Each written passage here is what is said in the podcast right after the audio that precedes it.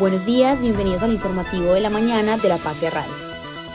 Estamos una vez más con el informativo de la mañana de la Patria Radio, informando la verdad en todo Caldas.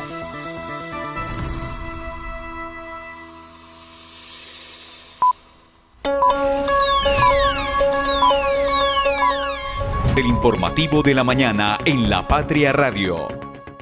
Padres de familia y acudientes, no dejen de matricular a los niños en el sistema educativo. Recordemos que la educación es un derecho fundamental para quienes están en edad escolar y es un derecho que les abre puertas para la realización de sus proyectos de vida. Recuerden, padres de familia, que la inscripción en los establecimientos es gratuita. Para este año se espera que en el departamento se inscriban cerca de 79 mil estudiantes en las 162 instituciones educativas oficiales de los 26 municipios no certificados del departamento. Buenos días para todos nuestros oyentes. Aquí en el informativo de la Patria Radio de la mañana escuchábamos al secretario de Educación de Caldas, Luis Ernei Vargas, sobre la invitación a todos los niños y menores de edad y por supuesto a los nuevos estudiantes para que se matriculen este 2024 al colegio.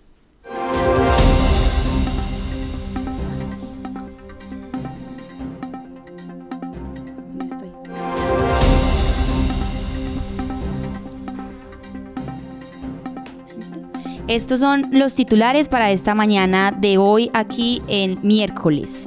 La línea 3 del cable aéreo de Manizales costará 53 mil millones de pesos más de lo provisto. Educación en municipios de Caldas sin Manizales. Por lo menos 79 mil alumnos es el reto. Llaman a la prevención para evitar incendios forestales en Caldas ante altas temperaturas. Las utilidades de la Feria de Manizales se destinarán a pagar a los artistas. Desde la cabina de la Patria Radio, el informativo de la mañana.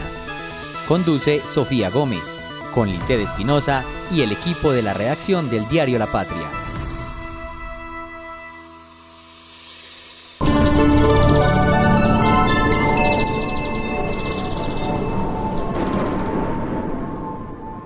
Bueno, y a esta hora de la mañana del miércoles 17 de enero tenemos una temperatura de 15 grados eh, y un clima parcialmente nublado. A esta hora pues se pronostica que igual la sensación térmica sea de 64 grados y vamos a tener una humedad de 73%, nubosidad del 47% y pues se estima que durante todo el día va a estar mayoritariamente nublado y se espera que tal vez en las noches haya tormentas. Entonces bueno, esperamos que la gente igual se prepare. Hoy es un cambio con los días que veníamos viviendo como de altas temperaturas e igual estar pendientes de los cambios eh, por si llueve o no. Y... El tráfico a esta hora.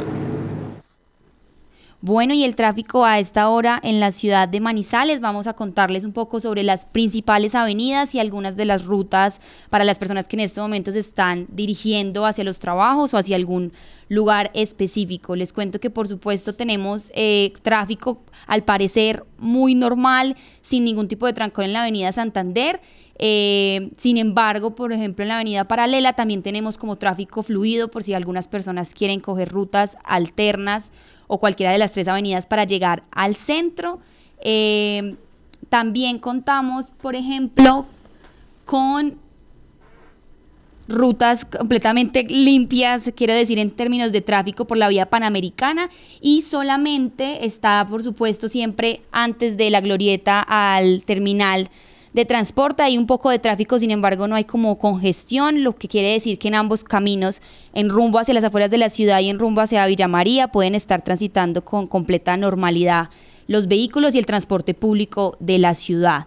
Eh, sin embargo, ya encontramos que en la avenida paralela perdón, en la avenida Santander, sobre todo por la Universidad Católica de Manizales, ya se empieza a presentar algunos tráficos lentos en el sentido hacia el centro y también en el sentido hacia el cable. Entonces esperamos que igual en estos momentos los conductores tengan presente eso, porque más adelante, por todo el tema de, de los rosales, está con completa normalidad. Eh, ya llegando por la avenida Santander y ya la avenida del centro hacia el cableario de Manizales se presenta un poco de tráfico antes de llegar también a la galería, a la plaza de galería, por lo que esperamos que igual se, se vaya descongestionando un poco la ciudad y bueno, estamos pendientes también de nuevos tráficos y de nuevas eh, novedades en la ciudad. Con la plata de tu factura, hacemos mucho más que recoger basura. Hemos Veolia. Vigilado Superservicios. ¿Sabes qué sucede con el deporte, la economía, la política, el entretenimiento de Manizales, Caldas y el país? Suscríbete a La Patria Impresa tres meses por solo 92 mil pesos o a La Patria Digital por un año por solo 89 mil pesos. Y entérate de todo lo que pasa dentro y fuera de tu ciudad con La Patria, el periódico de casa. Informes 893-2880. El día y la hora indicado, saca la basura. Hemos Veolia. Vigilado Superservicios. Encuéntrenos siempre en podcast. Escúchenos en Spotify buscando La Patria Radio. Las primeras de primera. Bueno, buenos días también para nuestra compañera Lisette, que nos acompaña en esta mañana de miércoles. Hola Sofía, eh, buenos días para ti, también buenos días para David y como siempre para todas las personas que se conectan con nosotros hasta ahora. Bueno, y empecemos pues con las primeras del día de hoy, Sofía, y tenemos que comentar que pues lamentablemente eh, en el periodo 23-24 pues eh, los casos de quemados por pueblo pues crecieron en el departamento. Pasamos de 28 quemados a 47 lesionados por manipulación de pólvora y cuatro de ellos pues sufrieron amputaciones, lo que es lamentable y por esto pues ambas eh, administraciones, es decir, tanto la departamental como la municipal, pues lamentan estas cifras y también pues critican esta práctica que eh, se vio muy utilizada, la sentimos mucho aquí en nuestra ciudad y también en otros municipios de Caldas. Pero bueno, ya pasando a otro tema, pues ayer la alcaldía pues ya dio su balance sobre todas las actividades de la feria de Manizales y pues ya nos dijo eh, nos dio ya entender esta administración que todas esas utilidades eh, pues van a ser eh, destinadas a saldar esas deudas pendientes que tiene el Instituto de Cultura y Turismo con los artistas que eh, vienen esa deuda desde administraciones pasadas, no solo con la que terminó el año pasado. Y también, pues bueno, ayer realizaban ya el desmonte de las casetas de las fondas y arrerías, que es también uno de los eventos que tuvo pues mucha asistencia durante esta semana de feria. Y bueno, ya pasándonos a temas eh, nacionales, pues tenemos que contar que ayer pues varias personas acompañaron en Quibdó eh, a las honras únefes colectivas de 19 de los 39 víctimas del derrumbe que se produjo el viernes por la tarde en el kilómetro 17 de la carretera entre Medellín y Quibdó y una casa donde resguardaban de la lluvia 50 personas. Entonces pues tenemos el registro de lo ocurrido allí, Sofía. Así es, tenemos varias de las noticias en este miércoles 17 de enero de 2024. Tenemos 20 páginas y esta es nuestra edición número 36.367. Toda esta información también se puede encontrar en lapatria.com, pero esperamos que en el impreso también puedan leer y, y conocer estas noticias que ya hablamos que salen en nuestra portada. Bueno, hoy también tenemos frase del día como para contrastar. Y sería... La frase del día. Si quieres saber quién te controla, fíjate en quién es la persona a la que no se te permite criticar. Esto lo dijo Voltaire. Ay, pues yo siempre he dicho que uno tiene que saber a quién confiarle las cosas, entonces yo relaciono mucho esa frase con esa frase que yo practico mucho. El editorial. Bueno, y hoy el editorial de nuestro periódico impreso se titula Elección de personeros en jaque. Eh, resulta que los consejos no previeron un nuevo marco jurisprudencial y se trata de una sentencia del Consejo de Estado que unificó y dejó en vigencia la inscripción múltiple en estos concursos a fin de garantizar principios constitucionales. Este año coincidió la elección de los personeros municipales también con el arranque de los nuevos consejos, que de alguna forma ha generado inconvenientes, sea por desconocimiento o por falta de planeación de sus antecesores que dejaron este proceso en sus primeras fases.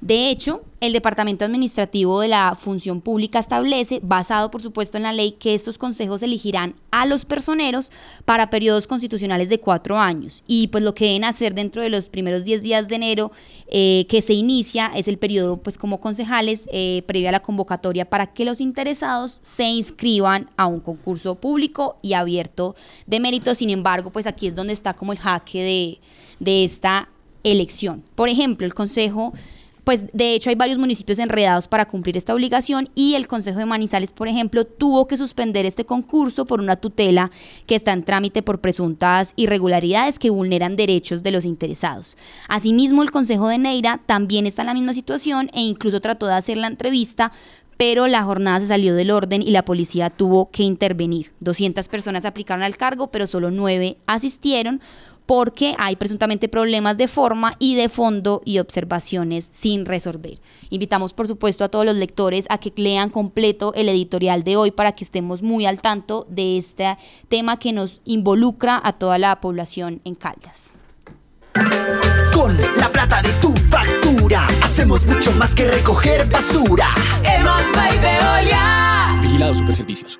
¿Sabes qué sucede con el deporte, la economía, la política, el entretenimiento de Manizales, Caldas y el país? Suscríbete a La Patria Impresa tres meses por solo 92 mil pesos o a La Patria Digital por un año por solo 89 mil pesos. Y entérate de todo lo que pasa dentro y fuera de tu ciudad con La Patria, el periódico de casa. Informes 893-2880. Por cultura, el día y la hora indicado saca la basura. Hemos Veolia. Vigilado Superservicios. Encuéntrenos siempre en podcast. Escúchenos en Spotify buscando La Patria Radio. Bueno, y en esta mañana también tenemos una noticia, Lisette, que nos gustaría nos compartiera y ampliáramos, y es un tema sobre la prevención para evitar incendios forestales. Cuéntenos, por favor, un poco sobre esta nota y las recomendaciones para tener en cuenta. Bueno, Sofía, eh, por esas altas temperaturas, ¿tú cómo te cuidas? Pues yo creo que corporalmente creo que mu- mucho tema de hidratación y bloqueador, pero como que también he aprendido que el tema del riesgo también involucra los espacios, entonces tratar de ventilar, de no dejar pues como nada muy al alcance de, de que se prenda. Claro, eso es súper importante. Entonces la gente eh, eh, no tiene como en su diario vivir eh, el aplicarse protector solar y eso es súper importante con esas altas temperaturas. Y digamos que el llamado de atención que hacen las autoridades también, eh, pues es a que nos cuidemos y cuidemos también el recurso hídrico, porque eh, con el fenómeno del niño hay que entender que no significa que mm, pare de llover, por el contrario va a haber lluvia, se va a presentar, pero también esa sequía, sequía, perdón, va a estar muy presente en algunos departamentos y Caldas, pues obviamente, pues se va a afectar, sobre todo, digamos, eh, eh, en esos municipios en donde el calor es, se intensifica mucho más, como La Dorada, eh, Norcasia, obviamente La Victoria, y nosotros eh, en Manizales, que tiene tantas fuentes hídricas, pues también eh, hay que tener mucha prevención de allí. Pero debido a las altas temperaturas, pues algunos municipios ya están registrando incendios forestales que quizás no son de grandes proporciones, pero esos conatos de incendio, si no se cuidan bien, si no se apagan bien, pues obviamente se pueden convertir en un incendio fore- forestal y eso sería terrible. Por ejemplo, el año pasado, Sofía, no sé si te acuerdas, que hubo un gran incendio en Los Nevados que duró eh, creo que tres días eh, para que los bomberos pudieran extinguirlo, pero el llamado de atención es que estos incendios se generan es porque la gente pues deja basuras tiradas, hace fogatas y eso es lo que no está permitido realizar, sobre todo pues nosotros cuando nos vamos de paseo de olla, como es popularmente como se le conoce, que eh, las recomendaciones que dan es que si se va a hacer el paseo de olla, pues obviamente esa fogata tiene que quedar muy bien apagada porque alguna chispita o algún palo que quede encendido, pues puede eh, generar o propagarse pues un incendio.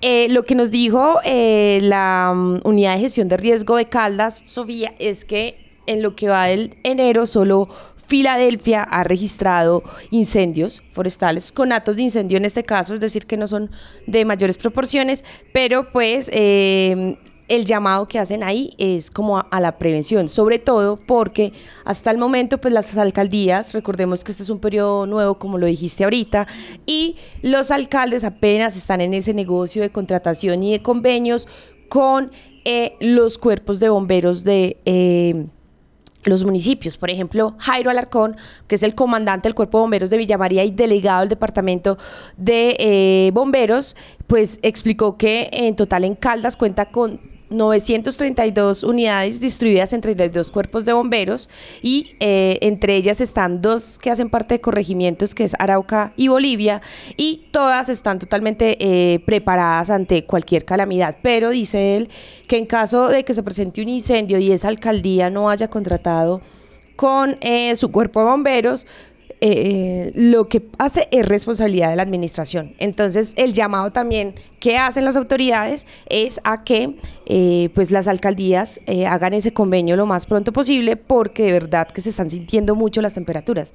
Durante feria, pues el único día que llovió fue el viernes, y, pero en general, pues todos los días ha hecho buen día. Entonces, Así es. creo, Sofía, que ahí es donde tenemos que prestar mucha atención y tener y ser muy prevenidos ante pues esta temporada seca que según eh, lo que dice la idea es que se puede prolongar eh, hasta mitad de año. Entonces de verdad que sí tenemos que ser muy cuidadosos con nuestra agua y obviamente pues cuidar la naturaleza. Así es de hecho pues nosotros estuvimos investigando y según lo que usted nos estaba contando es que en Filadelfia ya hay tres conatos de incendio, pero que hay como una gran diferencia entre incendios y, conatos, porque tal vez la gente también en este aprendizaje para la prevención pues también debería saberlo y por eso es que tenemos también la voz de Paula Marcela Villamil, que de hecho es la jefe de gestión de riesgo de Caldas, quien nos va a hablar sobre incendios forestales y sobre todo las recomendaciones para evitarlos. La jefatura de gestión de riesgo está en los momentos en coordinación con todos los organismos de socorro para atender cualquier eventualidad que se presente. Eh, hasta el momento, en el, lo que va recorrido del año, van tres conatos de incendio en el municipio de Filadelfia. Ahí, digamos, ¿qué se genera? ¿Qué es lo que está ocurriendo, digamos, en, eh, en Filadelfia de que estén tan seguidos? pues los incendios forestales que hay que hacer la diferencia no son grandes incendios sino conatos eh, ¿Qué se está presentando? Se están presentando eh, incendios de cobertura vegetal que están siendo atendidos por, obviamente, por los organismos de socorro y la diferencia entre unos y otros es la extensión de área de 1.5 para arriba, de 0.5 de 0.5 es hasta 0.5 es conato de incendio y de 0.5 para arriba es incendio como tal forestal. ¿Qué, qué eh, supervisión o sugerencia eh, le están haciendo ustedes a las alcaldías para que tengan pues ya pues un plan eh, realizado y efectuado en caso de que se presente pues un incendio forestal en estos municipios? En estos momentos se les está sugiriendo que hagan la contratación de los cuerpos de bomberos voluntarios de cada municipio y que obviamente se estén todas las alertas activas para cualquier eventualidad que se presente. Eh, el, la temperatura pues también afecta obviamente las fuentes hídricas. Eh, ¿Qué se está haciendo con, con, ellas? Se les está sugiriendo que hagan un monitoreo constante de las fuentes hídricas para mirar eh, si existe desabastecimiento de agua y hacer una, un llamado a los prestadores de servicios públicos para que hagan una, para que activen sus planes de contingencia por desabastecimiento y por incremento en la sedimentación. A la ciudadanía como tal, eh, ¿qué recomendaciones se le está dando, incluso también a los organismos de socorro, para pues evitar eh, los incendios forestales? Eh, a la comunidad, si van a realizar paseo de olla, en el momento de retirarse, dejar los fogones completamente apagados, evitar eh, hacer, eh, dejar basuras en el sector por el, por el, tema de que pueden, los vidrios pueden aumentar las, las quemas, evitar a su vez dejar cerillas y cigarrillos encendidos o tirarlos a, a, la, a, los, a los, tirarlos a la vegetación.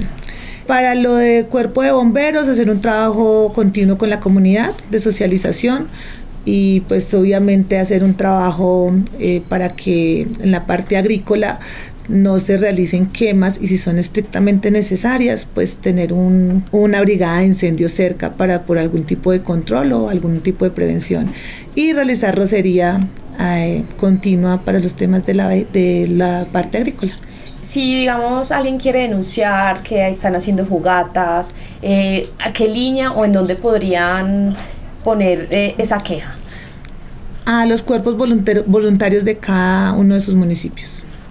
Bueno, ahí escuchamos a Paula Marcela con las recomendaciones que precisamente estábamos aquí discutiendo y es que también tenemos la voz de Jorge Andrés Gómez, que es el secretario de gobierno del departamento, quien nos estaba comentando y que también nos va a hablar sobre este comité de gestión del riesgo que es muy importante y la articulación que debe haber entre los municipios de Caldas. Asimismo, sobre los organismos de socorro y como muy bien decía Lisset, solamente hasta el momento Pácora, Palestina, Salamina y el corregimiento de Arauca han realizado este convenio, lo cual es absolutamente necesario que exista por parte del resto de las alcaldías. Entonces escuchemos al secretario de gobierno.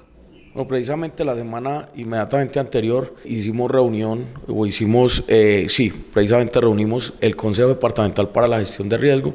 Eso fue uno de los temas que se tocó. Desde allí se dieron instrucciones a nuestro delegado departamental de bomberos para que activara con estas instituciones, digamos, toda su capacidad operativa para que si se nos presenta alguna eventualidad desde los diferentes distritos, actuemos de manera articulada, de igual manera con la Policía Nacional, con Ponalzar y con los demás organismos pues, que hacemos parte de ese, de ese, de ese comité de gestión de riesgo. Adicionalmente a ello, desde ese día, con el señor gobernador, se instó a los alcaldes municipales a realizar las respectivas contrataciones tal cual lo ordena la ley 1575, que es la ley general de bomberos, donde se invita a los alcaldes precisamente a hacer estas contrataciones. ¿Y por qué? Porque en Caldas y en todo el país tenemos una particularidad. Los organismos de bomberos, los cuerpos de bomberos, en su gran mayoría son cuerpos de bomberos voluntarios, o sea, instituciones privadas que prestan un servicio público esencial como lo es la extinción de incendios, calamidades y conexos. En ese sentido, pues los alcaldes deben tener protegidos sus municipios, sus territorios, con una contratación con estos cuerpos eh, voluntarios, de bomberos voluntarios, precisamente para que ante cualquier eventualidad ellos puedan actuar. ¿Cuántos eh, de esos organismos de socorro tienen la contratación? Bueno, hasta donde el dato que tenemos al día de hoy, solamente tres municipios de los 27 que tiene el departamento de Caldas han realizado una contratación con, con, el cuerpo de bomberos. ¿Cuáles son esos municipios, secretario? Bueno, aquí en mi cabeza, en mi memoria, tengo Palestina y son otros dos más. Si tú quieres, yo llamo enseguida. rápida. Bueno, realmente como esta es una obligación legal que tienen las primeras autoridades en cada uno de los municipios, que son los señores alcaldes, pues frente a cualquier eventualidad y si no se presenta eh, la debida intervención, pues por falta incluso de estos, eh, de estos, de esta contratación, pues toda la responsabilidad administrativa, disciplinaria, etcétera, recae sobre las primeras autoridades porque es una función y una obligación de ellos tener cubierto el municipio eh, frente a estas eventualidades de incendios, calamidades y conexos. Bueno, y también cambiando de tema, nos vamos para nuestra sección de salud, que hoy en el día de hoy en el impreso está en la página 5 para que conversemos y también se animen a leerlo. Y es que en Caldas, con respecto al periodo anterior del 2022 al 2023, este nuevo periodo, que es del 2023 al 2024, tenemos 19 quemados más por pólvora, que es un tema que también involucra, por supuesto, a la comunidad y este incremento de casos, pues también se está viendo en un 67%. Lice, ¿usted cómo ve esta, este nuevo aumento? Sí, es, es, es, lamentable porque pues, las campañas, tanto de la alcaldía como la de la gobernación, pues empezaron desde eh, este periodo que se empezó a medir, que fue desde el primero de diciembre y culminó pues el pasado domingo. Y pues el reporte ya es en general en nuestro departamento de 47 quemados con pólvora, cuatro de ellos con amputaciones en miembros inferiores, es decir, en manos y, dedos. Y esto es triste porque pues supuestamente Sofía está prohibida eh, la quema de pólvora, pero pues no se por, los, por las zonas que tuviste, si, por las que andaste tú, sí escuchaste mucha detonación. En mi caso sí se escuchó muchísima y es ahí en donde uno no entiende pues dónde está la vigilancia o ese control que hacen los organismos de socorro y por eso pues el llamado a de verdad a, a, ser un poco más em, cuidadosos con la manipulación de la pólvora. Eso tiene que ser manipulado por personas que en verdad sean expertas en el tema, pero pues lamentablemente en lo que son barrios populares, sobre todo eh, Sofía, en la comuna Bosques del Norte, es donde más se quemó pólvora y en donde más lesionados resultaron eh, en este periodo. Sin embargo, digamos que los menores no fueron tan tantos como los del periodo anterior. En esta ocasión, pues las personas que resultaron lesionadas eran adultos, incluso adultos mayores también, y por eso, pues si uno compara eh, ese periodo comprendido entre el primero de diciembre del 2023 y el 14 de enero del 2024, hay un incremento del 67% de lesionados relacionados con el periodo anterior, es decir, del 2022 al 2023, cuando esta cantidad contó con 27 personas afectadas. Así es, y de de hecho es también Manizales el que ocupa el primer lugar, que ojalá no ocupáramos primer lugar entre los 47 quemados. De hecho, Manizales tiene a 16 de ellos.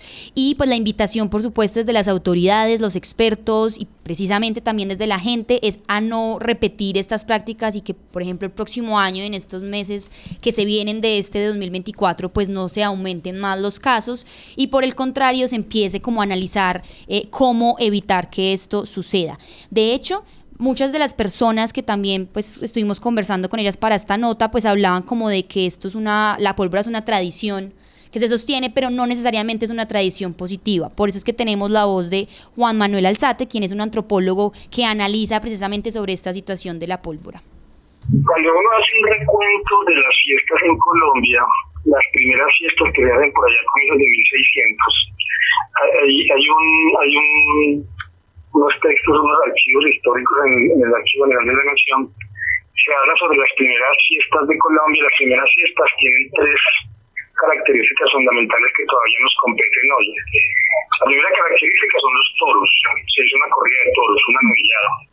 La segunda característica son elevar globos.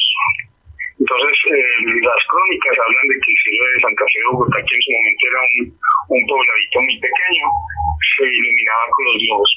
Y la tercera eran eh, también la luminaria que se hacía con los juegos pirotécnicos o los juegos de pólvora. Mm. Entonces, eh, es indiscutible que las fiestas en Colombia, sobre todo las fiestas de sembrinos, eh, eh, ha sido una tradición cultural traída por los por los por los primeros europeos a este país, en donde se ha tirado y se ha hecho juegos pirotécnicos. Por eso se ha, está tan arraigado el, sentimiento de, de, de estallar estos, estos, estos juegos, estos estos eh, eh, elementos pirotécnicos porque pues, hace parte del patrimonio cultural. Lo que pasa es que cuando uno habla de patrimonio cultural uno lo puede ver desde dos, desde dos puntos de vista. Uno es el emblemático, institucionalizado. Entonces yo tengo una casa que la convierte en patrimonio cultural a pesar de que incluso la gente no tenga ningún sentimiento de pertenencia por ello. Y el otro es el instaurado culturalmente que de alguna manera está instaurado culturalmente en, las tradiciones de las personas. Para muchas personas la Navidad, porque así eh, eh, establecido así desde tiempos eh, muy, muy antiguos en, la historia colombiana, está el tirar pólvora. Mm. Lo que pasa es que la sociedad de hoy, la sociedad de hoy ha cambiado, entonces la sociedad de hoy ha cambiado en donde, por ejemplo, eh, cada vez son, somos más temerarios, podemos llamar en términos así más temerarios, en tirar la pólvora y por tal motivo hay personas más quemadas que en otras horas. No se pone a averiguar, cuando uno se pone a averiguar, por ejemplo, con los abuelos, eh, ellos se asustan mucho o se les llama mucho la atención que haya gente, tanta gente quemada mm. con los juegos pirotécnicos pero hoy hay cosas que, tendríamos que llamar la atención en, quemar pólvora y está, por ejemplo, que la gente la quema borracha, que la gente se la da a los niños, mm. eh, eh, bueno, y, otras, y otras circunstancias allí pues, que, que podríamos y que, que, no, y que podríamos indagar pues, como sociológicamente y sociológicamente cómo es que le está quemando los juegos técnicos. Bueno, ahí escuchábamos al antropólogo y también tenemos la voz importantísima de Natalia Castaño, quien es la directora de la Territorial de Caldas. Ella nos habla, por supuesto, sobre este aumento de los quemados por pólvora, pero también sobre cómo estas lesiones no solo impactan al principal afectado, sino que también al entorno, a sus familias y, por supuesto, pues como a, a la comunidad en general. Entonces escuchemos a Natalia.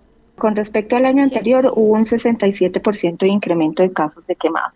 Cerramos, como tú dices, con 47 quemados, de los cuales, eh, de los cuales eh, tenemos una preocupación muy grande y tenemos que eh, fortalecer mucho eh, la comunidad y los equipos de salud para de esa manera llegar a la comunidad y poder disminuir nuevamente estos casos.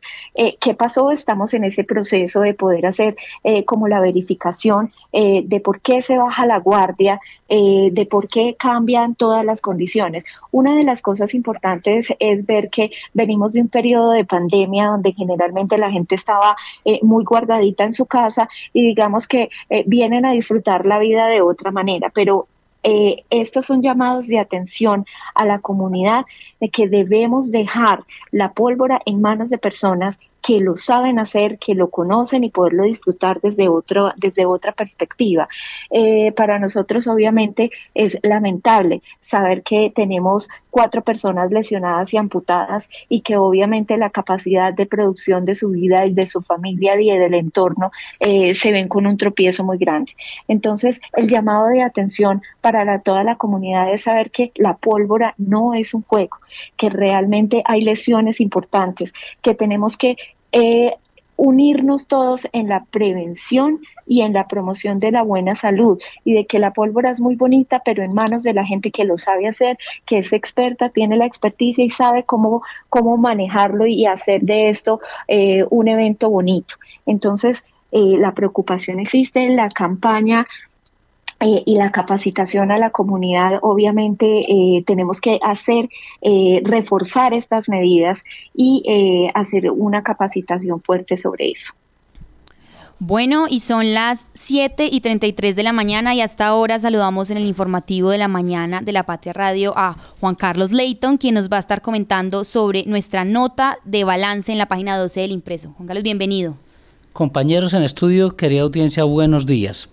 Eh, pues bien, como lo plantean ustedes, pues tuvimos la oportunidad ayer de hablar con el gerente de, el nuevo gerente de Infimanizales, el doctor Hernán Cardona González, quien, eh, pues hablando un poco de la línea 3 del cable, Sofía y compañeros, porque pues es un proyecto igual de complejo como la PETAR, que ya lo habíamos dicho el pasado martes, un avance ya oficial del 5,85% y un valor de un proyecto que va a superar los 230 mil millones de pesos.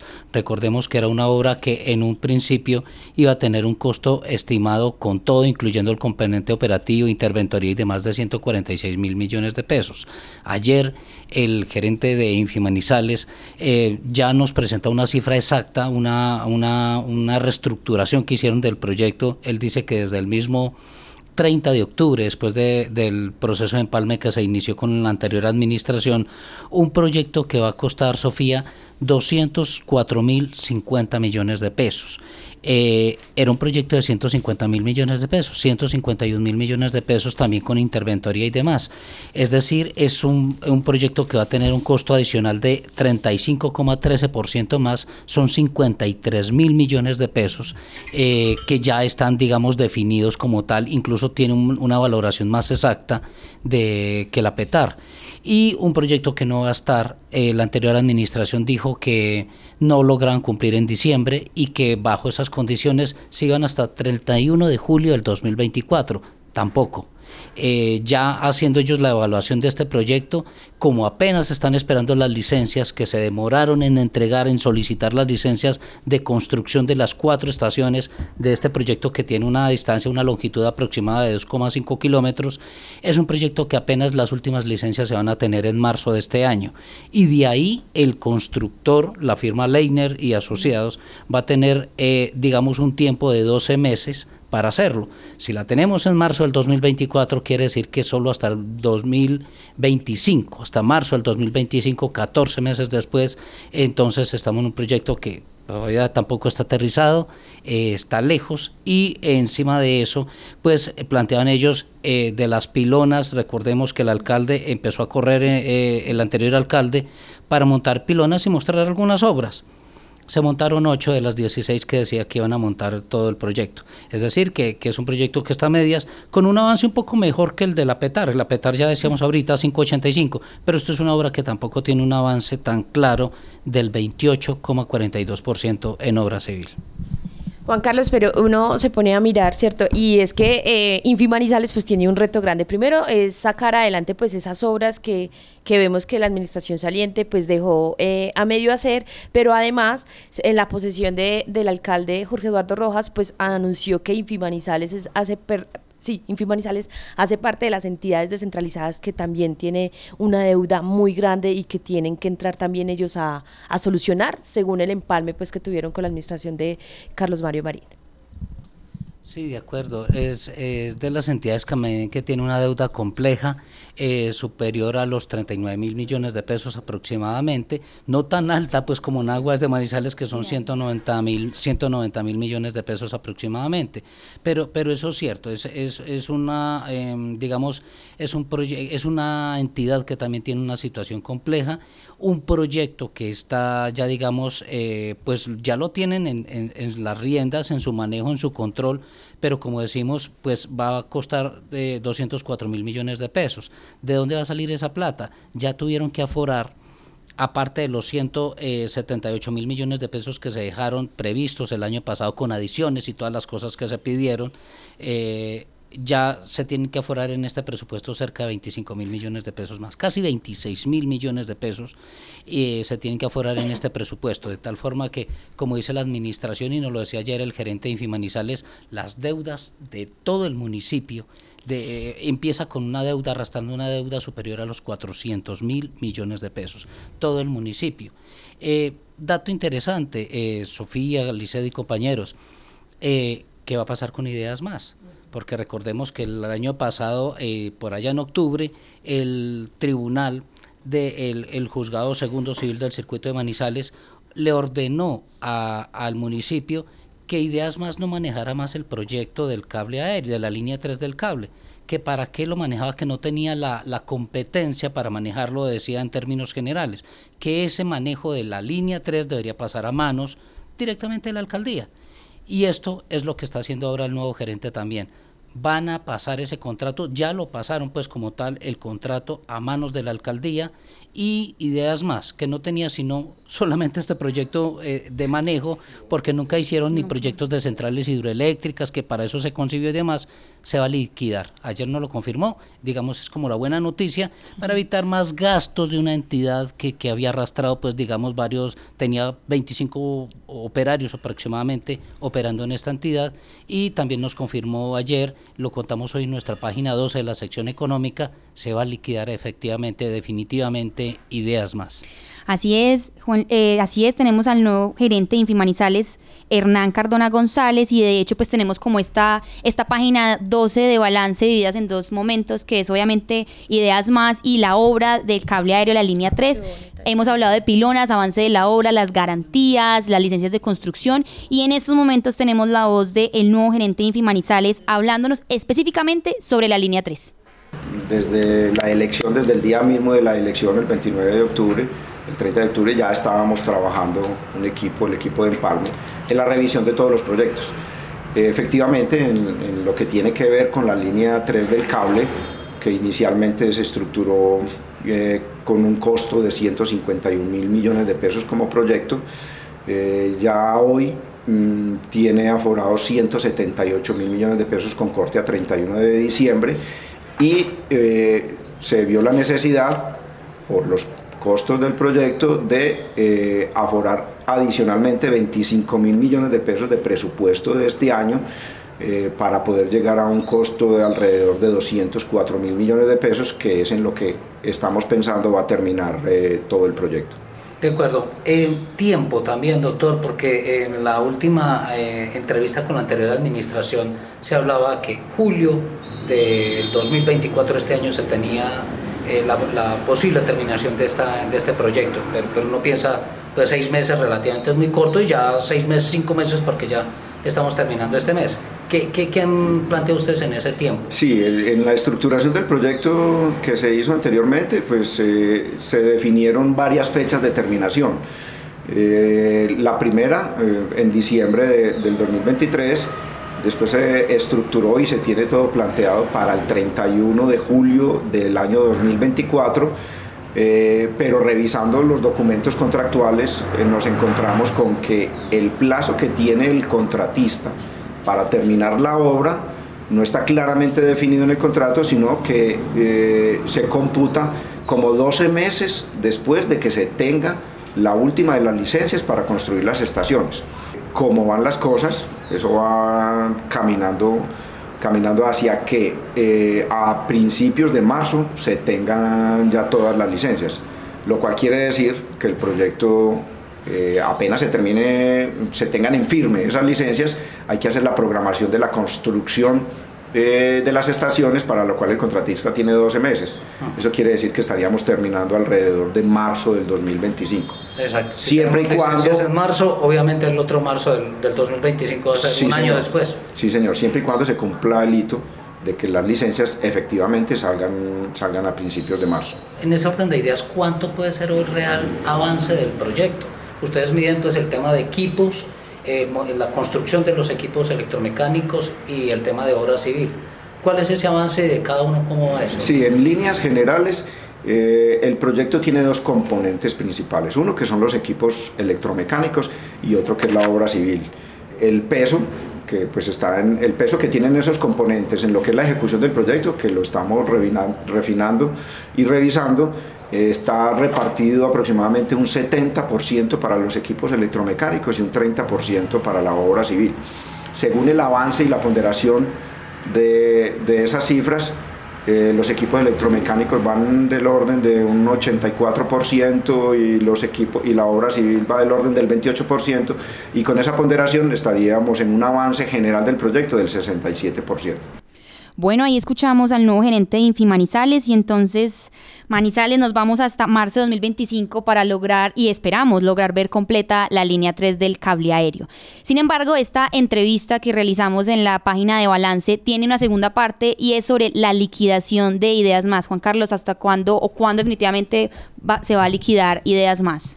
Sí, la, la propuesta, la meta, el planteamiento es que eh, se va a dar, digamos, como todo este plazo para que ellos entreguen, digamos, los, los documentos, eh, todos los informes que se tienen previstos y entre febrero y marzo ya tiene que estar liquidada eh, pues esta, esta entidad de, sociedad de economía mixta, recordemos que es una sociedad de economía mixta, también del municipio, donde Infimanizales tenía la mayor participación accionaria o la tiene el 48,5% aproximadamente y eh, pues una entidad que como decíamos ahora se creó supuestamente para impulsar los grandes proyectos energéticos de la región, las pequeñas centrales eh, hidroeléctricas de la región. Eh, finalmente no tuvo ningún proyecto, solamente la línea 3 del cable, una especie de intermediación cuando había otras entidades que tienen, como lo dice el gerente de Infimanizales, eh, la competencia y la capacidad de hacerlo, directamente Infimanizales en este caso. Así es, como usted lo dice, se consideró innecesario continuar con esta empresa y tenemos también, por supuesto, al gerente hablando únicamente y exclusivo de este tema de ideas más. Eh, Ideas más, ya se dio el contrato de obra y de interventoría y en este momento está en cabeza del municipio de Manizales. Y otra parte de la sentencia lo que ordenó es que el contrato interadministrativo bajo el cual Ideas Más hacía el gerenciamiento del proyecto se debía liquidar. Se está en ese proceso. Dentro de las acciones que se hicieron, se le dio plazo a Ideas Más hasta febrero de este año para que hiciera todos los informes y todos los cortes para poder terminar, dar por terminado ese contrato. En eso se está trabajando. En cuanto a ideas más, pues ustedes lo han escuchado de boca del señor alcalde, se está trabajando para la liquidación de esa empresa. ¿Por qué? O sea, es decir, se, se acata en el sentido de pronto eso llama la atención y muchas de las críticas que se hicieron de ideas más es que no tenía sino un solo contrato, que era básicamente el de la línea 3, que no cumplía como el objetivo como tal de su constitución ¿Eso los hizo llamar como la atención de eso o digamos cuáles son como las otras Eh, decisiones? sí, Ideas Más es una empresa que se creó eh, con la idea de trabajar muy arduamente en, en proyectos eh, de pequeñas eh, y de mi- microcentrales y francamente pues nunca cumplió ese objeto. El adicional al contrato del gerenciamiento del cable aéreo tenía algunos contratos con Inbama para hacer la interventoría y la supervisión de una modernización de las redes de iluminación, pero eso era un tema menor que culminó el 31 de diciembre. Entonces, mm, pues no vemos la necesidad de conservar una empresa que esté destinada a hacer algunas de las acciones que ya hay, para las cuales ya hay empresas del Estado y del municipio de Manizales que claramente lo pueden cumplir. ¿Cuándo se dilu- se, diluiría ya ideas más? Estamos en ese proceso. Yo creo que es lo Ya que se pues, es- sí, ya se, ya se inició. Ideas más, ya en este momento no tiene en cabeza sino una persona que estaba en contrato o que está en contrato a término indefinido. Pues hay que hacer el proceso, el proceso de liquidación. Y eh, igualmente el- la gerencia que la culminó el ingeniero Oscar Mauricio Rivera el 31 de diciembre del año pasado, en este momento está en cabeza del gerente suplente, que es el gerente del aero. El, doctor Esteban el doctor, el abogado experto en temas de liquidación, el doctor Esteban Restrepo Uribe. Exacto. Dos últimas cosas, doctor. El hecho de que un proyecto hoy, en lo que ustedes eh, ya revaluaron como tal, tenga un costo de un 35% adicional de lo, que, de lo que se estimó inicialmente el proyecto, ¿eso cómo lo explican? Digamos, mala planeación. Eh, ¿Cuál es el análisis de ustedes después de coger un proyecto de estos que, que digamos, tuvo también varios frenos? Es un tema de, de planeación y de estructuración de, de los proyectos, básicamente. O sea que, y ahora ya la tranquilidad, porque a diferencia de otros proyectos que hay en la región, poniendo por ejemplo el ejemplo de la PETAR, este por lo menos ya tiene garantizados los recursos, además, como nos dice usted. Eh, sí, la señor. plata, los 178 mil millones más 25 mil de... Exactamente, en líneas gruesas son los 178 mil que ya están dentro del presupuesto del proyecto y los 25 mil millones de pesos que se aforaron adicionales, que es gestión de, la, de, de gestión de costos y, y- y de revisión eh, de lo que puede valer el proyecto de la anterior administración. Obviamente nosotros estamos refinando esas cifras, pero creemos que vamos a estar por esos lados, que no va a haber ningún otro sobresalto en el tema del costo del proyecto. Bueno, son las 7 y 48 de la mañana y para cerrar con esta sección de balance, Juan Carlos, cuéntenos por favor cuál es la cifra del día. Sofía, te doy dos cifras eh, y es más aclaratorias, aunque ya las hemos dicho. Una, eh, la PETAR, un avance del 5,85%, o sea, eso no es nada. Y en el informe de ayer contábamos que tiene un retraso del 91,77%.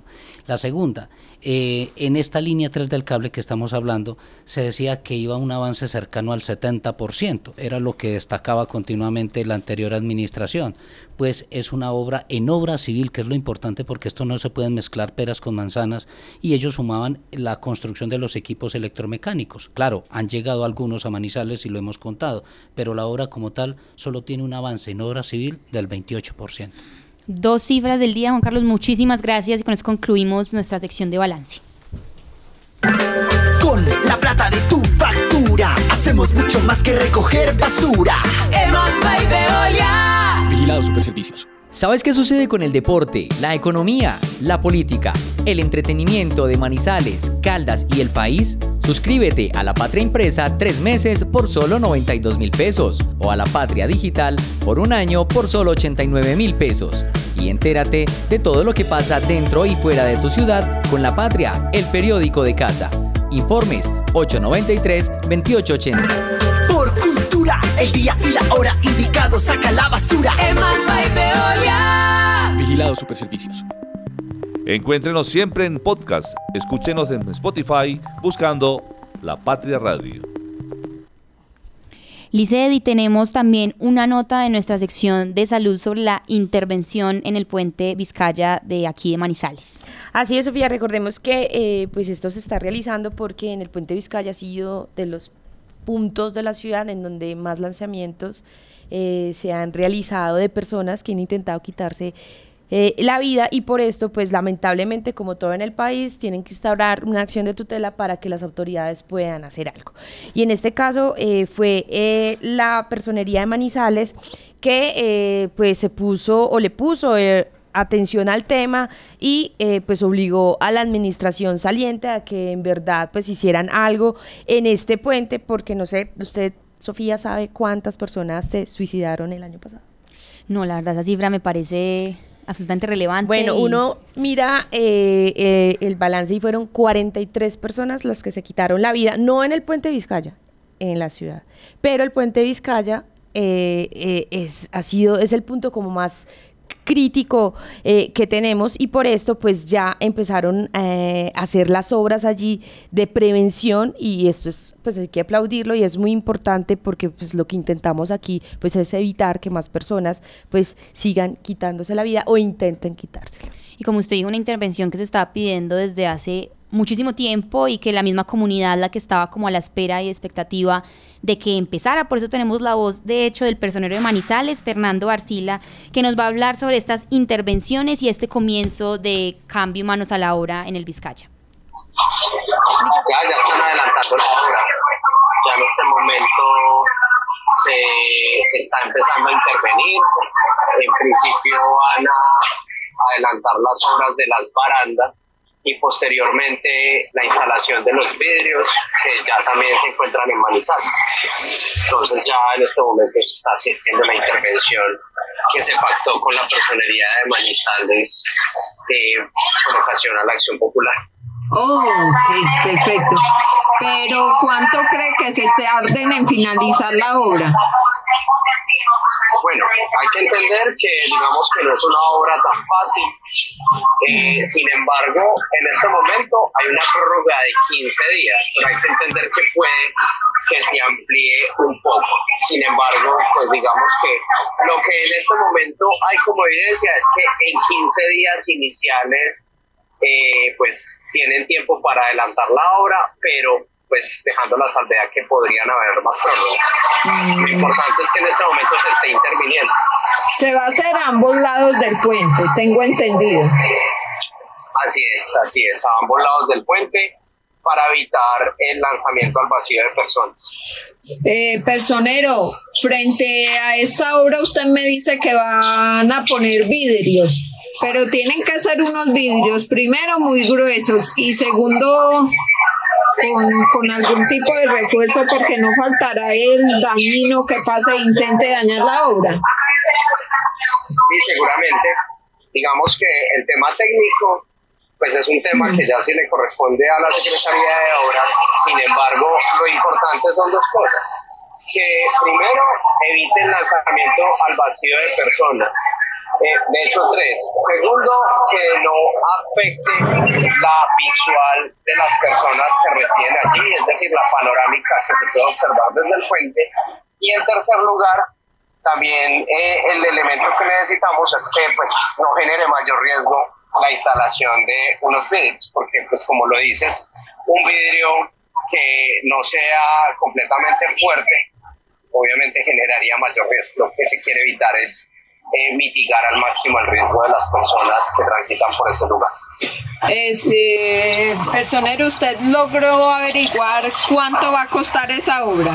Sí, es, es importante mencionar que esta obra hace parte de un contrato general que realizó el municipio de Manizales, en donde se hacían varias obras en la ciudad. Es decir, no solo fue un contrato determinado para esta obra, sino un contrato en donde hubo varias intervenciones en la ciudad y en donde se incluye la intervención del puente de Manifestar algo de que pues nos parece importante que en este momento ya se esté cumpliendo, porque eh, digamos que ya tanto la Procuraduría como la Personería estábamos adelantando los trámites ante el juzgado. Sin embargo, si hay un cumplimiento efectivo de esta acción popular, pues digamos que lo que nos interesa es precisamente eso. Y adicional a ello, es importante recordar que por este caso y porque se incumplió en el 31 de diciembre, se le aperturó investigación disciplinaria a la exsecretaria de Obras por el presunto incumplimiento de este pacto de cumplimiento y también pues de la ejecución de estas obras. Bueno, así lo escuchamos. Vamos a estar muy pendientes del cumplimiento de la intervención del puente Vizcaya. Y en otras noticias, aquí en el informativo de la mañana de la Patria Radio, tenemos en nuestra página 10 y 11 del impreso las utilidades de la feria de Manizales. Algunos de los datos más importantes que tenemos sobre conteo de esta celebración que tuvimos durante una semana es las personas movilizadas en cable aéreo, un total de 163.937 personas, asistencia a los desfiles, como lo estábamos comentando anteriormente, el número de personas fue un total de 980 mil, las personas que asistieron al desfile de las naciones, carretas del Rocío, eh, los autos antiguos, clásicos y deportivos, el desfile a caballo, antes conocido como la cabalgata, desfile bienvenida, y de la Macarena. Asimismo, escenarios como la Plaza Bolívar, que contó con la mayor asistencia de número de personas, con 62.860, y una ocupación hotelera que es absolutamente importante en términos económicos y comerciales para este sector de la ciudad, eh, un promedio de ocupación semanal de 79,9%, que de hecho el alcalde eh, Jorge Eduardo Rojas dijo que iba a estar muy preocupado y muy pendiente de esta de esta sección particular de, del comercio de Para que el próximo año sea la ocupación mucho más alta. De hecho, en este balance se dice que las ganancias totales fueron de 9.275 millones de pesos, pero realmente la utilidad, es decir, lo que quedó de la feria de Manizales son 721 millones de pesos eh, sobre esta edición número 67 en la que los manizaleños pues encontraron esta, esta conversión entre ambas alcaldías. Tenemos también la voz de el nuevo alcalde de Manizales, Jorge Eduardo Rojas, sobre este nuevo balance y beneficio económico que de hecho está diciendo se utilizarán para el Instituto de Cultura y Turismo de Manizales y poder pagar las deudas con los artistas que estuvieron en estas fiestas. La feria apenas se va a montar, entonces vamos a empezar a trabajar en una, en una nueva feria. Yo espero muy rápido tenerles una propuesta de feria pero solamente en el espíritu le quiero decir, queremos una feria igual de segura, igual de organizada, con eventos de talla nacional e internacional, que reconozca al artista manizaleño, ¿sí? que tenga la capacidad de involucrar al artista manizaleño. Aquí tenemos artistas maravillosos y espectaculares que sufren todo el año y en la feria está muy bien traer eh, gente de la talla internacional de la gente que traemos, pero a los locales también hay que darle la oportunidad de desplegarse, de desplegar su arte y venderse eh, como artistas a nivel nacional e internacional y además que puedan tener eh, una utilidad económica. Así que queremos involucrar mucho al artista local. Segundo, al, al artesano local yo me sentí muy satisfecho de ver que en Expoferias, yo no sé si ustedes se la caminaron, yo me la caminé varias veces y uno veía por ahí cada tres o cuatro puestos uno de Manizales. Eran muchos. Eh, tenemos que tener, por supuesto, muchos artesanos internacionales, pero hay que darle juego al artesano local, al artesano nacional. Lo que pasó en la carrera 23 con nuestros vendedores eh, eh, no formales que venían de la galería o del mismo centro, de las cooperativas de vendedores informales, fue maravilloso primero ellos lo hicieron muy bien y les dimos la oportunidad. Eso hay que, eso hay que rescatarlo en la feria de manera muy fuerte. El contenido cultural, miren, en, la, el Teatro Fundadores tuvimos salsa, tuvimos arte de todo tipo, pero yo creo que hay que potenciar eso ahí y en otros lugares y desplegar un poquito más la cultura manizaleña. Por ejemplo, ¿dónde estaba la sinfónica en la feria? ¿Dónde están eh, ciertos digamos, íconos artísticos de, nuestra ciudad en la feria, darle la oportunidad al arte. El deporte, pero no, pero no el deporte, digamos que no tenemos que ser tan tradicionales, no es que hay un evento que es que lleva 25 años, pero lleva 50 personas al evento, no, yo creo que hay que hacer, ser más intrépidos, más atrevidos en el deporte. Y, no, y salirnos no es que no lo hagamos, el fútbol es muy protagonista en, el, en la feria, pero ¿y qué pasa con otros eventos? Como el downhill, que se volvió algo súper importante. ¿Qué pasa con el patinaje? El ciclismo tiene que seguir siendo relevante. El voleibol no aparece por ningún lado. Natación no aparece por ningún lado. Eh, ver cómo potenciamos otros deportes. Queremos una feria más inclusiva también, más respetuosa con las minorías. Una feria, pero eso sí, una feria muy internacional. Quisiéramos trabajar desde ya con los operadores turísticos de Manizales y con los hoteles para empezar a trazar un plan para vender esta ciudad todo el año, pero muy especialmente en ferias. Que usted en el tiempo, así como ve eh, cuatro noches, cinco días San Andrés, eh, vea Manizales, lo mismo, y lo vea todo el año, eh, especialmente para ferias. Es decir, empezar a vender la ciudad rápidamente para que tengamos un cambio muy fuerte no solo en el contenido de la feria, sino en el riesgo económico. Bueno, y son las 8 de la mañana, un minuto exactamente, y también en nuestra sección del impreso del día de hoy en educación tenemos una nota absolutamente importante y un dato para abrir esta nueva temporada de matrícula y de ingreso escolar a los colegios públicos.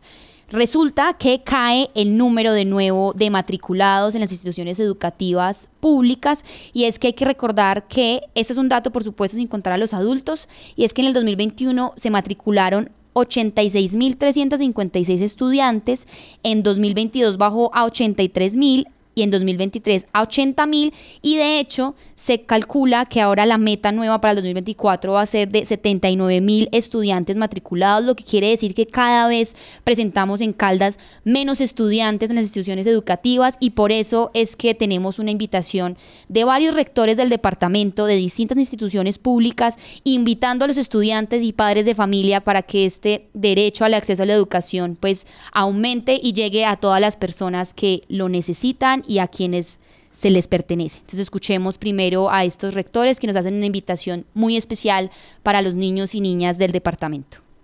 Las instituciones educativas públicas del departamento de Caldas estamos comprometidas con la formación de nuestros niños, niñas, adolescentes y jóvenes.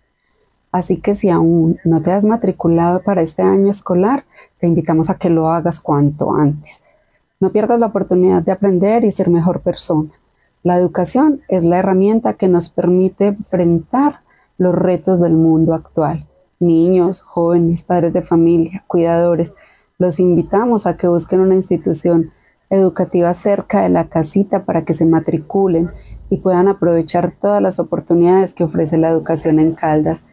Recuerden que la educación es la base para un futuro exitoso. No pierdan esta gran oportunidad. Los esperamos. Muy buenos días para todos. Soy Elsie Viviana, rectora de la institución educativa Bonafón. En el día de hoy queremos hacerles la invitación a todos los padres de familia para que hagan la matrícula de sus hijos en cada una de las instituciones del departamento de Caldas. Los esperamos. Estamos invitando a todos los padres de familia del departamento de Caldas para que asistan con sus niños, niñas, jóvenes y adolescentes para que los matricule en las instituciones que estén más cerca a ustedes. Pero por favor, no vayamos a dejar a estos niños sin matrículas. Todas estas instituciones del departamento de Caldas están prestos a servirles, a atenderlos y a recibirlos con los brazos abiertos y con grandes privilegios para que puedan matricular a sus hijos. No los deje sin estudiar. Entonces, por favor, los estamos invitando para que se matricule desde ya en cada una de las instituciones que a usted le convenga o que usted quiera. Nosotros, los docentes de todo el departamento de Caldas, estaremos con los brazos abiertos esperándolos con mucho gusto y muchas bendiciones para todos ustedes. Bueno, cabe recordar de nuevo lo que ya dijeron los rectores y docentes de algunos municipios del departamento y es que este sistema educativo y la educación es un derecho fundamental para quienes estén en edad escolar. También nos contaron hoy en nuestra página número 14 de la sección de educación del impreso eh, algunas de las reacciones y trámites de madres de familia quienes llevaron a inscribir a sus hijos. Recuerden que en esos establecimientos públicos eh, del departamento la inscripción es gratuita y pueden llevar a sus hijos aún a tiempo para que comiencen este año escolar. Eh, matriculados. Jimena Salgado es madre eh, del municipio de Neira y inscribió a Juliet y Alejandra en la institución educativa de Neira. Ella nos contó que le fue muy bien, la atendieron de manera inmediata y entregó los documentos que le exigían. Para los oyentes que, que en este momento nos sintonizan, recuerden que desde la Secretaría de Educación de Caldas, los documentos para matricular a niños y adolescentes son la copia del documento de identidad del estudiante, copia del documento de identidad del padre de familia o el acudiente, el certificado de aprobación del grado anterior y el certificado de notas en caso de que se vayan a trasladar a otra institución educativa.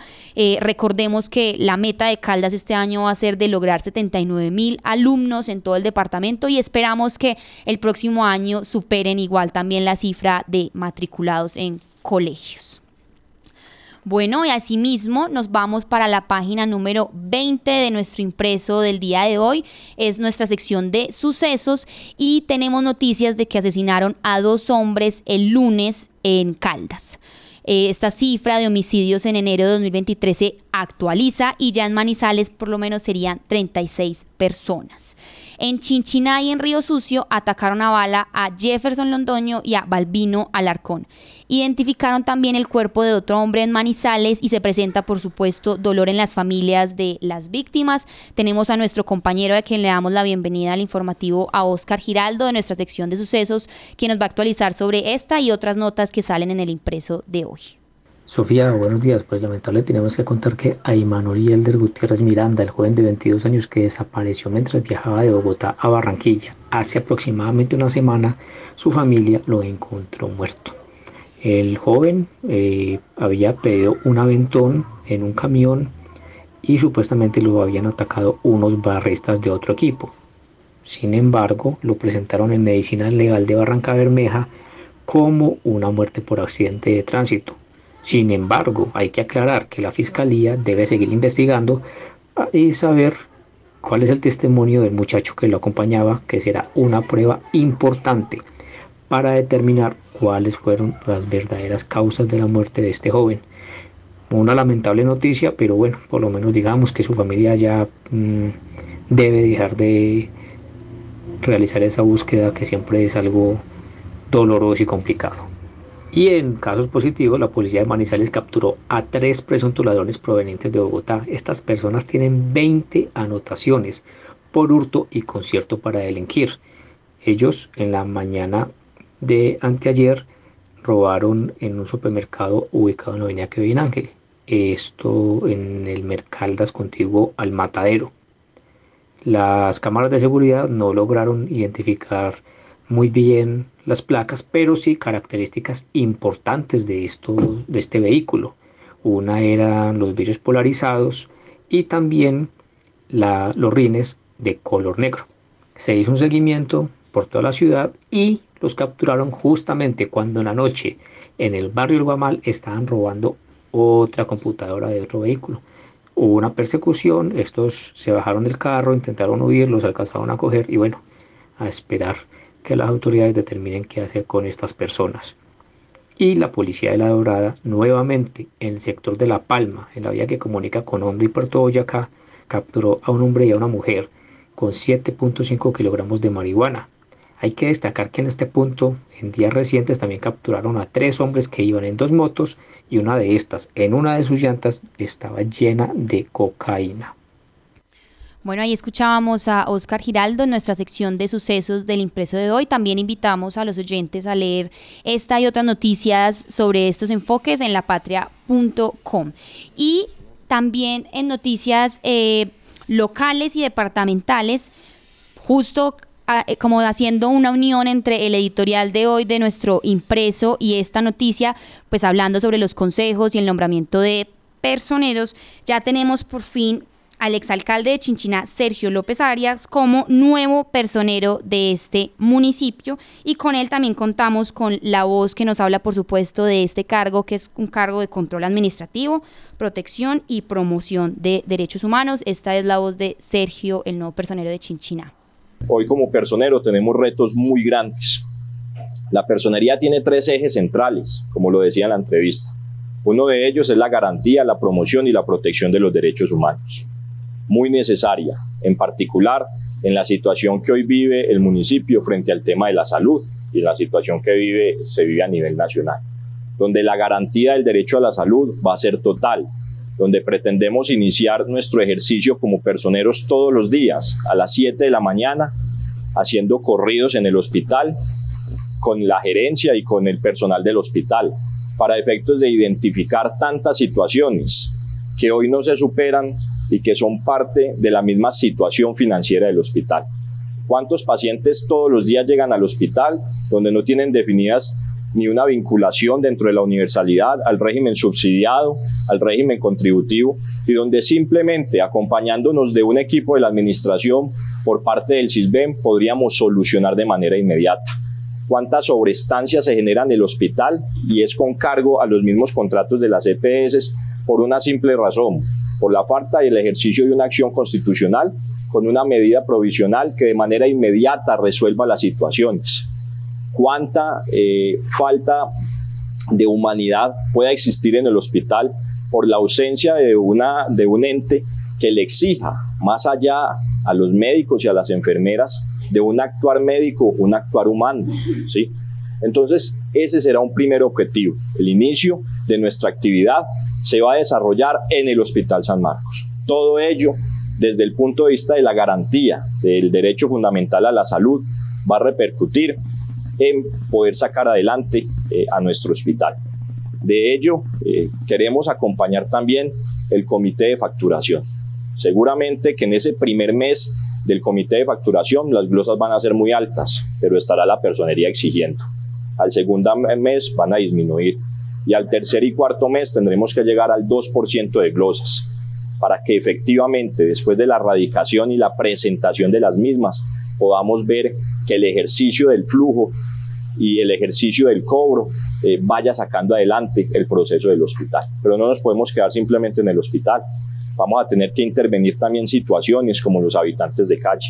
En el último informe que se presenta en Chinchiná por parte de la Administración Municipal a la Dirección Territorial de Salud, se hablan de cerca de 86 personas en condición de calle o habitante de calle. Bueno, ahí estábamos eh, escuchando y actualizándonos en las noticias con el nuevo personero del municipio de Chinchiná y en estos momentos a las 8 y 12 de la mañana saludamos a nuestro editor de Cubo, eh, Juan Luis Taborda, quien nos va a comentar las principales noticias en nuestra edición del impreso también de Cubo Manizales. Sofía, muy buenos días. Hoy es miércoles 17 de enero y esto es lo que trae el periódico Cubo para todos sus lectores. Tenemos la historia de la joven que atendía en un restaurante y como propina le dieron un carro nuevo. Casi se muere de la dicha. Acá de Regir la eligieron a la reina de Miss América, Miss Estados Unidos, y resultó ser una oficial del ejército norteamericano, incluso es piloto de guerra.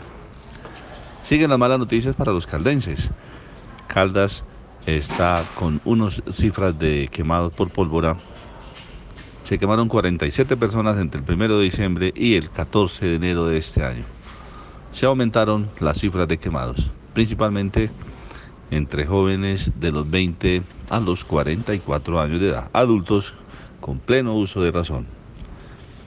Y el viceministerio de Educación entregó, anunció que va a entregar 34.500 millones de pesos para iniciar la construcción de lo que será la sede de la Universidad de Caldas en el municipio de Anserma. Así entonces esta zona del departamento va a tener una oferta educativa que se espera sea de las necesidades de la comunidad. Presentaron el balance de lo que fue la feria de Manizales eh, que acaba de realizarse y dio una utilidad cercana a los 760 millones de pesos. Fueron más concurridos los eventos de la Plaza de Bolívar, la Plaza de Toros y por supuesto eh, los carritos de balineras como siempre entonces todos los detalles de lo que fue el pormenor de cada una de las actividades realizadas en cuanto a asistencia, los escenarios, la participación del público, la llegada de visitantes, las personas movilizadas en el cable, seguridad y económicamente cómo les fue a los comerciantes. Todo hoy en el periódico que hubo. Están buscando ayuda para animales abandonados en Palestina. Hay un plan de Caldas en desarrollo dicen los políticos que se están posesionando. Todo esto y más en el periódico que hubo. Tenga también cuidado y tome prevenciones acerca de la temporada seca que estamos viviendo y en la cual ya se han presentado algunos conatos de incendio. Principalmente llamó la atención lo que ha, eh, ha vivido Filadelfia, que a menos de 15 días tuvo que soportar tres incendios forestales. El presidente Petro se va en contra de la utilización del petróleo, lo hace en el Foro Económico Mundial que se realiza en Davos, Suiza. y sigue creciendo la extorsión. Mientras las autoridades por un lado hacen esfuerzos, los delincuentes siguen aprovechándose. Hoy tenemos ocho páginas de crucigramas gigantes para que usted ponga a prueba sus conocimientos y qué tanto, qué tanto sabe de cultura general.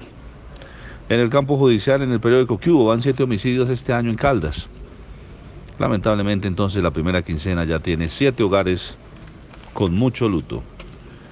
La historia de la excursión que iban a realizar unos bachilleres de Pácora, que lamentablemente se frustró. Se quedaron sin su excursión, los iban a acompañar familiares.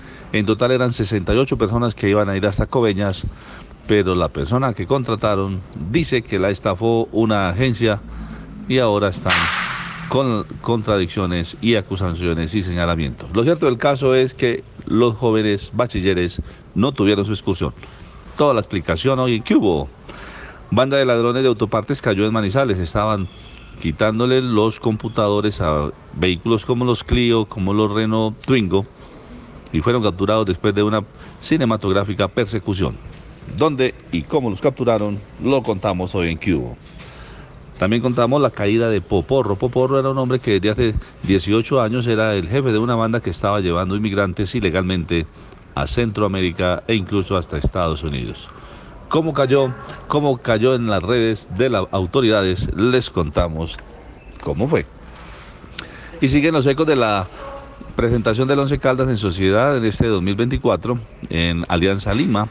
Enfrentó al equipo limeño pero lamentablemente las ideas no se vieron en el campo de juego, el equipo no gustó. Hinchas, periodistas y aficionados en general contaron o expresaron aquí hubo su descontento. El fútbol de salón micro en Puerto Venus celebra una copa y no será fácil clasificar, dice Héctor Cárdenas, cuando se empieza el preolímpico en Venezuela, una categoría sub-23 Colombia estará atenta allí participando buscando uno de los dos cupos disponibles para ir a los próximos Juegos Olímpicos. Esto y más lo puede encontrar hoy en el periódico Cubo. Sofía ya sabe, si usted va por la calle y quiere estar bien informada, solo es que pida Cubo. Así es, ahí teníamos a nuestro editor de Cubo Manizales. Esperamos que nuestros oyentes también se animen, primero que todo, este miércoles de crucigrama grande para que lo llenen y para que también lean las noticias que también pueden encontrar en Cubo y en La Patria. Bueno, David, buenos días de nuevo para usted y cuéntenos porque creo que nos tiene, aún tenemos noticias positivas de la feria de Manizales y algunas despedidas también.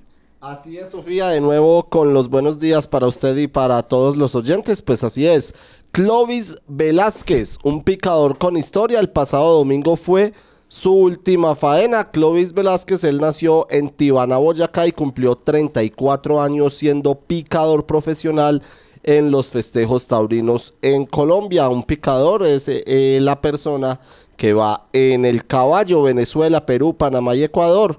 Eh, también fueron pues algunos de los países en donde fue picador. El pasado domingo puso sus últimas varas integrando la cuadrilla del peruano Andrés Roca Rey y él también recibió un homenaje de la Plaza de Toros de Manizales en el día de su retiro. Pues nuestra compañera Laura Henao habló con él, tuvo un diálogo con él.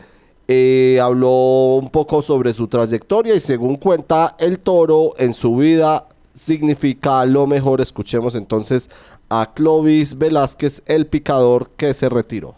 Yo soy de, de yo soy de, de, de un pueblito que se llama Tibaná, Boyacá. Y, pero a mí me trajeron muy pequeño, llegué a vivir a Mosquera y pues me crié en, por, los, por los alrededores de la finca de Mondoñedo. Sí. Y entonces pues ahí fue, pues en los tentaderos y pues yo iba a ver torear y, y luego pues de ahí me, me dio se me entró esa afición, ¿no? De, de, las corridas. Y luego, y luego pues yo estuve eh, como a la edad de 14 años, me fui a, a- pa- para poder entrar a Santa María, entonces yo me iba con los caballos de, de picar y, y con él, con él- y entonces entraba ahí, pues entraba con él, los caballos de picar. Y pues ahí entré la, me empezó la afición. ¿Y por qué? Ah, bueno, dale, siga, siga, tranquilo. Y ahí empecé como, pues ya después le, le dije que, les dije a Anderson Murillo que en ese entonces eh, ya, él- ya estaban ahí picando y a Félix López que me enseñaran a picar. Pues que yo quería ser picador, entonces me dijeron que sí, que me enseñaban. Y ya empecé, me empezaron a llevar a, las- a los tentaderos y, y ahí empezamos. ¿Y por qué picador y no torero, banderillero? ¿Por qué, por qué con, con la pica? porque soy muy aficionado desde pequeñito a los caballos. Ok. Entonces a mí toda la vida mi afición ha sido los caballos. Vea, pues de hecho que yo- en hubo un, un transcurso de- en el año del año 81 al 80, no, del 79 al, al 85, yo ya no quise nada de, de- de- picador ni nada, me fui a correr calles al hipódromo de los Andes. Duré se- seis años allá hasta cuando cerraron el hipódromo. Y luego cerraron el hipódromo, entonces me volví otra vez a los toros. ¿Y en qué ganaderías trabajó primero? Yo trabajé en Vista Hermosa, eh, cuando era don Francisco García, y en Pueblito Español cuando lo tenía doña, mm, y doña Cristina. Y ese, y, o sea, entonces ese primer día, esos primeros días, como los que lo llevaron, fue, fue en la Santa María, ¿o en dónde? Los primeros días como picador, aprendiendo a ser picador. No, no, yo aprendí a ser picador, yo eh, me llevan a las fincas. Ok.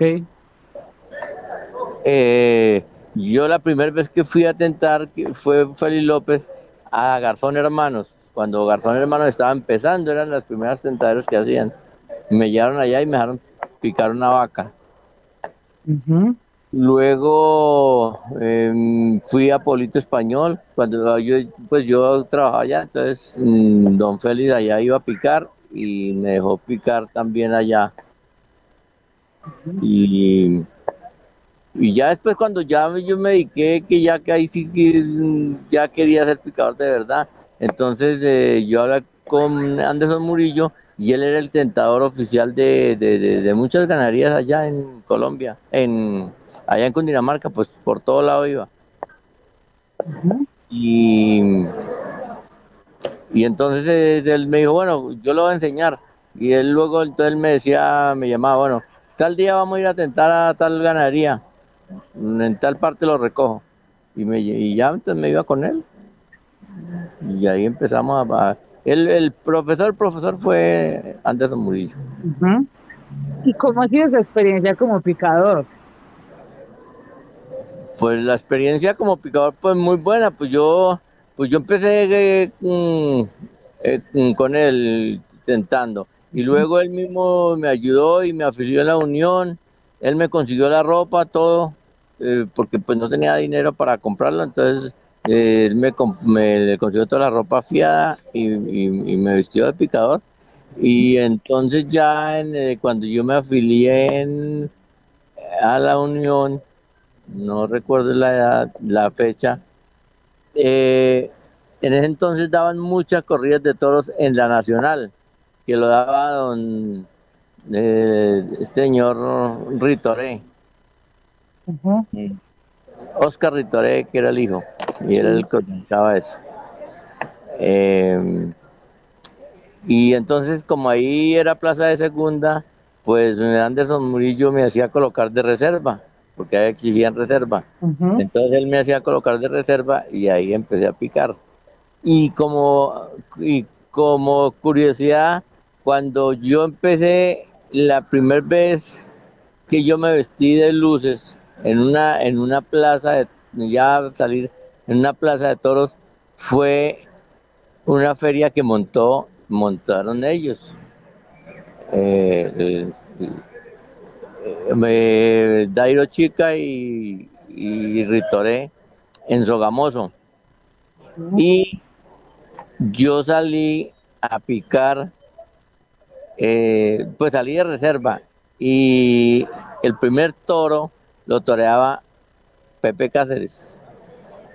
Y, y Pepe Cáceres me llevó el toro al- a, a mí para que yo se lo picara.